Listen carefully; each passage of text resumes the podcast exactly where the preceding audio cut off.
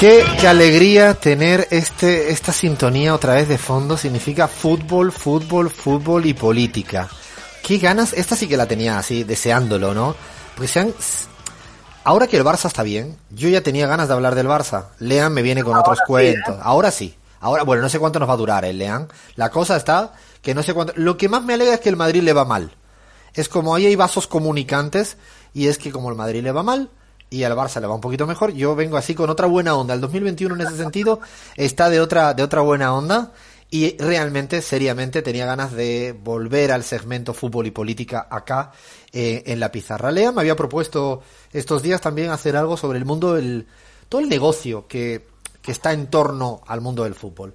Quizás, no, creo que viene un poco a colación, porque esta semana eh, en España se ha, ha filtrado el contrato de Leo Messi eh, un contrato de los últimos años, ha sido noticia no solo en España, ha sido noticia mundial, en la Argentina, en Ecuador, en Bolivia, en México, todo el mundo hablando del contrato de Leo Messi, unas cifras desorbitantes que nos parece a todos locos.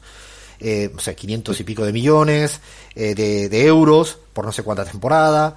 Eh, a partir de ahí empezaron a decirlos, el entorno de Messi dice, no, pero, pero nosotros producimos esa plata, por lo tanto no es, no empiezan a hacer los estudios económicos de cuánta plata. Y ahí yo creo que viene perfecto como anillo al dedo a plantear la cuestión de eh, qué se mueve, qué es la plata que nosotros no vemos. A mí me gusta ponerme delante de la tele, como tanta gente, o a la cancha cuando se puede y ver la pelotita y te gusta. No. Pero detrás de esto hay mucha plata, mucho negocio, lean. Y yo quiero que pongamos aquí un poco de luces para que nuestros oyentes nos vayan, no se vayan descubriendo cosas que la verdad que uno no, ni se imagina, ¿no, Lean?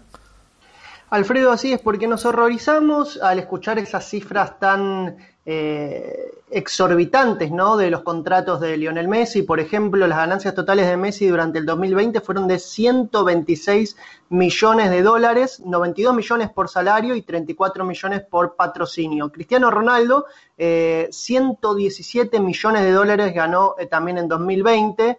Neymar, 96 millones de dólares. Pero lo que no nos preguntamos y lo que no se pregunta al periodismo deportivo es cómo es que los clubes llegan a pagar esas cifras, cómo llegan a tener esa, esa, cantidad de dinero. Y la gran pregunta que nos hacemos, ¿son realmente los clubes los que tienen el dinero para pagar esos contratos? ¿O estamos hablando de otro tipo de entidades y personas? Si te parece, Alfredo, arrancamos con eh, los eh, propietarios de equipos deportivos más ricos del mundo. Y estas cifras también creo que te van a eh, sorprender mucho más que las cifras del contrato de Lionel Messi. Porque, por ejemplo, te cuento que Dietrich Mateschitz quizás no le suene a nadie, pero es nada más y nada menos que el fundador de la marca Red Bull. Ah, Red bueno. Bull, recordemos que Red Bull hace unos años se metió en el deporte con todo. Está, tiene una escudería en Fórmula 1, eh, y tiene varios equipos de fútbol, entre ellos el New York Red Bulls, el Salzburgo y el Red Bull Leipzig. 23 mil millones de euros es la fortuna que amasa este hombre. Sheikh Mansour, el dueño del Manchester City, tiene una, una fortuna valorada en 26.240 millones de euros, Alfredo. Estamos hablando de dueños de equipos que manejan ese tipo de cifras. Y hablábamos del Red Bull, hablábamos de Manchester City, y esto nos lleva a hablar de las famosas franquicias. Porque Manchester City, eh, no sé si recordás, Alfredo, hicimos un fútbol y política sí. eh, antes de que lo agarre este, este jeque árabe, este sheik. Eh, era un club de mitad de tabla para abajo, incluso ha descendido a segunda división era la cenicienta de Manchester comparado con Manchester United. ¿Y qué fue lo que pasó? Eh, de repente lo compró este hombre, puso mucho dinero, contrató jugadores eh, de gran nivel y Manchester City hoy por hoy está compitiendo en, en, las grandes ligas. De hecho, el Manchester City, Lean, tuvo un periodo de auge, luego cayó eh, la lona en el piso durante muchos tiempos, como tú bien decías, nadie sabía quién era el Manchester City, el equipo del mundo, el, el, equipo inglés importante era el United, eh, y en los últimos años, ¿no? Incluso ficharon, aparte del equipo técnico del Barça, ¿no? Al director, el gerente, eh, Chiqui Begiristain, un ex jugador del Barça, Ferran Soriano, incluso acabaron trayendo a nada más y nada menos que a nuestro ídolo, a mi ídolo, a Pep Guardiola. A Pep Guardiola, al Kun Agüero como gran estrella. Siempre se habla de Lionel, de la posibilidad de que llegue Lionel Messi para No, no, eh, Lean, ¿por qué? Si estamos tan buenos, ¿por qué tienes que fastidiar este momento tan lindo que estamos haciendo en fútbol y política? ¿Por qué tienes que abrir esta posibilidad si ya acerté haciendo de pitonizo cuando me tocó hacerlo? Para, por favor. Pero estábamos hablando, Alfredo, de las franquicias. ¿Qué son las franquicias? Bueno, son eh, estos grupos empresariales, grandes conglomerados. Eh, por ejemplo, uno de los grandes es Red Bull y otro es el City Football Group, que eh, no solo tienen un club, sino tienen varios y mantienen la identidad de marca y se van pasando jugadores entre los clubes. Como bien decíamos, City Football Club es uno de los casos, Red Bull es otro, pero no es no son los únicos. Te cuento, en primer lugar, que Red Bull posee, decíamos, el Salzburgo desde el año 2005, que fue el primer club. El Red Bull Leipzig desde el año 2009. El, tiene un club en Brasil, Red Bull Brasil, desde el También en Brasil lo tiene. Exactamente, Alfredo. Y New York Red Bull desde el año 2006. Eh, Alfredo, te cuento que em, la inserción de Red Bull en el mundo del fútbol eh, no estuvo exenta de grandes rechazos por ejemplo, eh, en, el primer lugar donde se insertas en Austria, como bien decíamos, comprando el club Salzburgo, bueno, ¿qué fue lo que sucedió? Los hinchas del Austria Salzburgo decidieron em, fundar un club paralelo en el cual se mantengan los colores históricos em, del club del Austria Salzburgo en rechazo al Red Bull Salzburgo. Y en Alemania el, el, caso de Leipzig, el Red Bull Leipzig que llegó a jugar la... Sí, eh, llegó muy, muy lejos en la última Champions League. En la Champions League, que salió subcampeón de la Bundesliga, que clavó... Y desplegando un fútbol buenísimo, de hecho, porque además creo que tienen una línea, eh, tanto el Salzburgo como el Leipzig, de un fútbol más eh, amigable, más lindo, ¿no? Intentan cuidar además hasta esa estética en el fútbol para no solo le meten plata, que sí, sino juegan a una imagen determinada. Es interesante eso porque tiene una cierta conexión, ¿no? Totalmente, es la imagen que quiere desplegar esta marca, ¿no? La identidad de marca, que no solamente se ve en el fútbol, se ve en la Fórmula 1, potenciando jóvenes, em, talentosos, eh, intrépidos, eh, potenciando el, el, fútbol lindo, pero eh, la otra cara del Red Bull Leipzig, ¿cuál es? Es que es el club más odiado de Alemania. ah, esa no la sabía.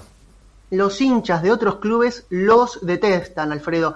Em, el Red Bull Leipzig entró al, al, fútbol alemán en 2009 comprando la plaza del Markstadt, que era un club que estaba en crisis eh, financiera, compró su plaza, se fue al Markstadt y entró el Red Bull Leipzig Em, a eh, el por la puerta grande ¿no? del fútbol porque clavó cuatro ascensos y en tan solo en menos de 10 años ya tenía un subcampeonato. De hecho es muy típico eso que dices, eh, Lean, cuando llegan un capital desorbitante a un nivel, a una categoría muy inferior, en el fondo es una suerte de competencia desleal, casi si le quisiéramos llamar al nombre. Está pasando, de hecho está pasando en España con un club, el Andorra, el, Principado de Andorra, que es un país chiquito, donde hay una discusión que la vamos a, a tocar en la pizarra, ¿no? Justamente como los youtubers y los streamers están yendo a vivir a Andorra para no pagar impuestos en España, también incluso de, otros lugares. Bueno, el Andorra lo, lo compró Piqué. Gerard Piqué, el jugador del Barça, le metió una inyección de plata en una categoría de primera catalana y fue ascendiendo a una velocidad pues inimaginable y esto está ocurriendo cada día más en el mundo del fútbol, fundamentalmente el europeo, también en el latinoamericano, ¿no? Pero el caso del Leipzig es, es, es ideal, ¿no? Abajo compras una plaza, empiezas a meterle, claro, el cuádruple no, multiplicado por 100 el presupuesto de los equipos con los que te enfrenta y lo acabas ascendiendo a una velocidad poco común, ¿no? En el fútbol tradicional. Alfredo, te, eh, esto, esto me hace acordar mucho a la frase de no somos feos, sino que no tenemos plata. Bueno, no jugamos, no jugamos bien al fútbol, no tenemos dinero. Eh, pero te contaba que antes de comprar esta plaza del Markstad, eh, el Red Bull intentó comprar 1860 Múnich, un club histórico de la ciudad de Múnich, y el San Poli también, otro club gran histórico. El de la izquierda alemana, ¿no? Exacto, Alfredo, y los hinchas se negaron a la inserción de Red Bull en esas marcas. Y, por ejemplo, los fans de Unión Berlín en un partido contra Ese es tu equipo, ¿no? Me encanta el Unión Berlín, que es un equipo... Tengo que estar atento porque yo sé que siempre te cuelas ahí, hablas de, de Chicago, del Unión Berlín. Tus equipos los coloca aunque no tengan nada que ver. A ver qué ha pasado con el Unión Berlín muy relacionado con, los sindicatos en, en, Alemania, con el movimiento obrero, te cuento que eh, se vistieron de negro los fans y permanecieron en silencio durante 15 minutos en un partido. Y los Dinamo Dresden, un equipo histórico de la Oberliga, de la anterior liga de la Alemania del Este, arrojaron una cabeza de toro al campo de juego durante el partido. Eso es el rechazo que despierta el Red Bull Leipzig en Alemania. Pero decíamos también City Football Group, eh, Alfredo, Manchester City, New York City, Melbourne City, Yokohama Marinos y el Club Atlético Torque. Hasta en Uruguay llegó el City Football. Pero imagínate que creo que además a un equipo de, que ahora está en segunda división española, el Girona, también tiene eh, parte del capital privado del Girona. Yo no sabía ni, ni siquiera que había llegado a Uruguay. Claro, en el fondo es la transnacionalización, ¿no? Del negocio del fútbol. Ya no hay un club como era histórico, ¿no? Sino que eh, cualquiera de cualquier lugar del mundo se compra un club en otro país y a partir de ahí se genera esto. Tienen siete clubes, como el caso del City.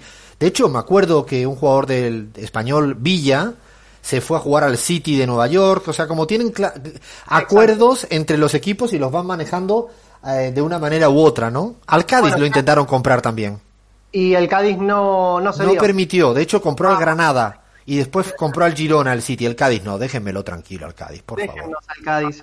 Eh, sí, eh, Frank Lampard es otro de los casos que pasó del Manchester City directamente al New York City a retirarse, eh, pero también hablamos de los grupos inversores, Alfredo, y por ejemplo en el caso de la Liga Francesa esto se nota muchísimo porque tenemos por ejemplo a Qatar Sport Investments, dueño del París Saint Germain, pero no es el único, también está King Street, eh, dueño del Burdeos, el Nanking, dueño del Suya, de la segunda liga. Lo cierto es que eh, hay grupos inversores que se están metiendo muy fuerte en la liga francesa porque porque aumentó casi un 60% las ganancias del derecho de televisación para el periodo de 2020 2024. Y creo que ahí está la clave, ¿no? De por qué se meten los grupos inversores, para hacer negocios por las eh, eh, enormes cantidades de dinero que reciben gracias a los derechos eh, de televisación, Alfredo. Exacto, el, mundo del fútbol está hoy en día, como nos pasa casi en otros mundos, en otros, en otros universos, tienen una conexión directa con el mundo del, de la televisión y los derechos audiovisuales que vende la Premier League o la Liga Española a nivel global, estamos hablando de miles de millones. De hecho, hay una discusión en Europa ahora si se deja de la Champions League habitual a otro tipo de liga, porque, no sé, parece el fondo, un fondo de inversión, creo que es JP Morgan o Goldman Sachs, ahora no recuerdo cuál de los dos, quiere financiar eh, este nuevo formato de, de, fútbol. Esto es curioso porque tiene lo más tradicional el mundo del fútbol, que no lo pierde, el aficionado que va a la cancha toda la semana, el que se emputa cuando la cosa le va mal, o sea, es como no sé cómo decir, hay una disociación muy fuerte entre esto que estás contando, Lean, sin dejar de que exista lo otro. Es las dos cosas a la vez, y esto es lo que yo no sé cómo vamos a acabar, pero es como, no sé, los, los aficionados del Valencia van a la cancha o ven el, equipo de toda la vida, un señor mayor de 70 años, eh, y hoy en día el dueño del Valencia es un señor en Singapur. Eh, imagínense cuán surrealista puede parecer esta, esta historia, ¿no? O sea, digo, a eso estamos llegando. Alfredo, también surrealista fue en su momento que el West Ham, un club muy humilde de Inglaterra en el año 2006, se haga con el pase de, por ejemplo, Carlos Tevez y Javier Mascherano, que eran dos estrellas del fútbol eh, argentino, y de repente aparecieron en el West Ham. Obviamente no fue el West Ham quien había desembolsado esa cantidad de dinero, sino un grupo inversor privado que jugó a la timba con el pase de estos dos jugadores, porque también están eso, eh, eh, ese tipo de gente, los, los grupos inversores que compran pases de jugadores y, coloca, y los colocan en los clubes y son los verdaderos dueños de los pases. Y por último, déjame contarte, eh, y con esto cerramos, que también están las inversiones chinas que en desde 2015 a 2017 hubo una especie de fiebre del oro con el fútbol en China, porque desde 2014 pasaron de cero inversión en el mundo del fútbol a 555 millones de euros, Alfredo, pasaron a invertir eh, los empresarios chinos en el fútbol, quienes han puesto sus acciones y su ojo en equipos como el Milan, el Inter de Milán, el, Re, el Reading en, en, Gran Bretaña y el Atlético Madrid en España. Así que no solamente eh, son eh, grupos inversores de eh, Emiratos Árabes o privados, sino también la geopolítica se juega muchísimo y eh, China ya desde hace rato, como dijimos en el fútbol y política de Xi Jinping, puso en el ojo en el fútbol y apuesta muchísimo a insertarse en ese mercado. De hecho, lo que acabas de decir, ¿no? China también puso, ha puesto mucha plata. El capital ruso también salió en algún momento a comprar eh, Abramovich, creo que era compró el Chelsea en su momento. O sea, creo que hay un mundo de geopolítica, como bien decías, que no, no mira, no da la espalda a, al fútbol. Eh, yo estoy terminando el documental de Bielsa, eh, que está en ESPN, es fantástico, eh, y habla de un, de un italiano que compró Leeds United y también pues cambió un poco las reglas del juego en los últimos años. Y bueno es el nuevo fútbol y yo a mí me encanta el fútbol pero también queríamos mostrar esta otra cara este otro rostro de plata los estados que participan el petróleo los chinos los gringos los no falta nadie. Un día compraremos nosotros nuestro equipito de fútbol aquí en Argentina, en un barrio cualquiera. Y, y, por qué no, como dicen por acá. Bueno, paramos acá que nos llega, nos viene el tiempo encima, más tanda informativa y ya vamos terminando, vamos cerrando este programón de la pizarra.